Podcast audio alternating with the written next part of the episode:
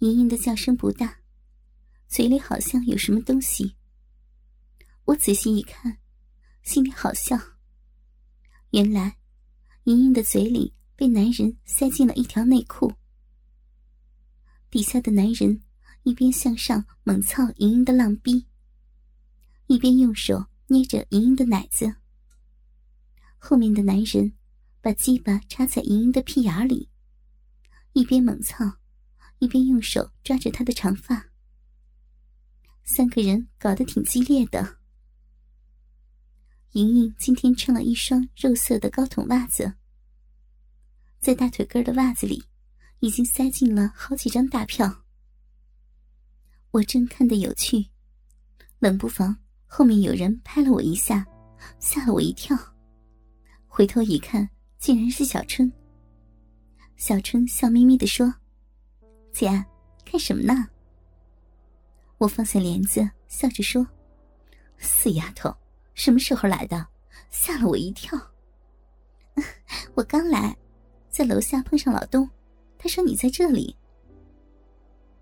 我和小春一前一后的走了出来。到了院子里，我问小春：“哎，刚才莹莹给我打电话，说你手机一直没接通，是不是有活了？”小春点点头：“啊，今天是正点儿。”我刚到地方就接了一个，还挺有钱的。我给他做了个全套，做了三次。那小子临走的时候腿都软了。你个死丫头，想整出人命来呀？我们正聊天呢，从地下室里陆续走出来几个人。男人一边乐呵呵的系着裤子，一边回头对后面的小姐说：“妹子。”哪天出来再一起玩啊？后面的女人笑着说：“ 今天就可以啊，要不咱们再回去？”哎呀，不成了，不成了，上了岁数了，不能像年轻人似的。我和小春站在一边，男人看了看我们，笑着进去了。后面的小姐出来，一见我们，笑着说：“呀，小春，芳芳。”你们也来了。我看了看，似乎在哪里见过。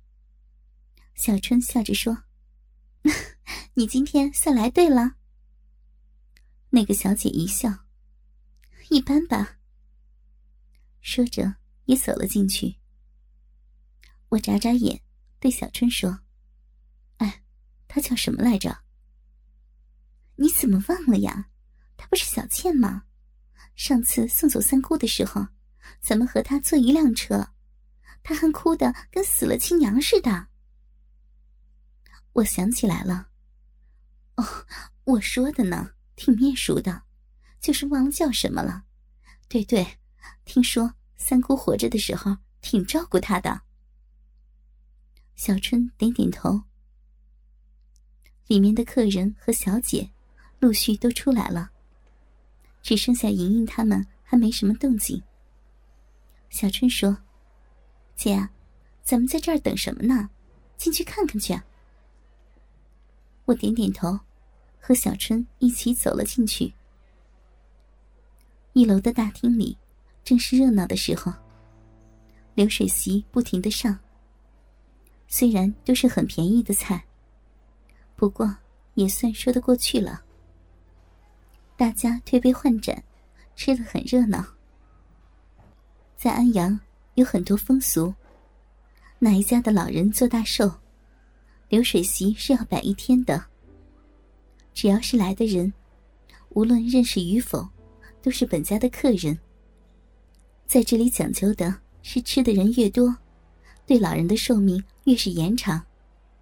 要是整条大街的人都来吃你家的流水席。那么，你家的老人肯定会长命。虽然这只是人们的一个美好愿望，不过大家都是这样的。当然，这也要与本家的经济力量成比例。如果你没那么些钱，又要摆这个排场的话，那么吃亏的总是你自己。我和小春找了两个位子坐下，拿起筷子就吃。一大桌子的人，你说他笑，谁也没注意。我正吃着呢，旁边的一个男人凑到我跟前，笑嘻嘻的说：“小姐贵姓啊？”我看了看他，一个挺普通的男人。我笑着说：“我叫芳芳。”我继续说：“你想打炮吗？很便宜的，一百块一次，后面有地方。”男人好像突然不好意思起来，急忙摇头：“呃，不，呃，不想。”我没说什么，继续吃菜。过了一会儿，男人凑近我说：“呃，能不能便宜一点？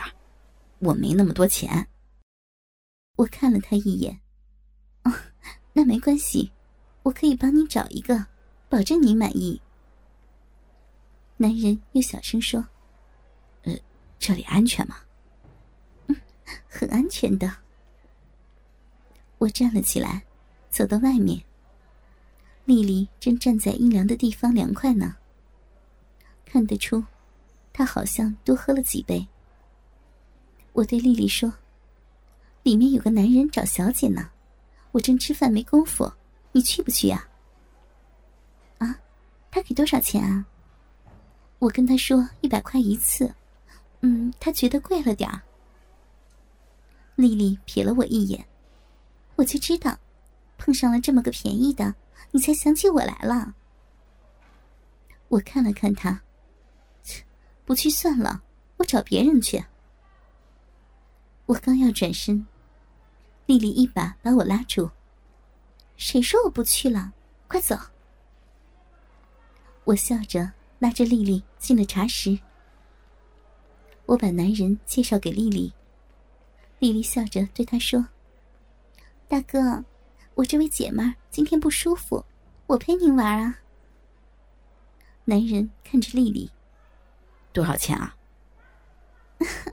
便宜啊，一百也行。”九十也行，要不这样，今天咱们第一次见面，算是缘分，我给您打八折，来呀，走吧，到后面爽爽去，走啊！说着，丽丽硬是把男人拉了起来，向地下室走去。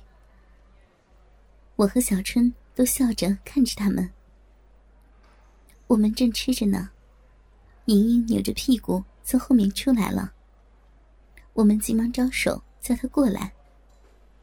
莹莹一见我和小春也来了，十分高兴，急忙走过来说：“姐，你们什么时候来的？来了一会儿了。今天你可够忙的，挣了不少了吧？今天生意不错，挣了点钱。”莹莹吃了口菜，小春，我给你打电话。怎么一直没回呀？我只好给你留言了。我正忙着呢，你打的也不是时候。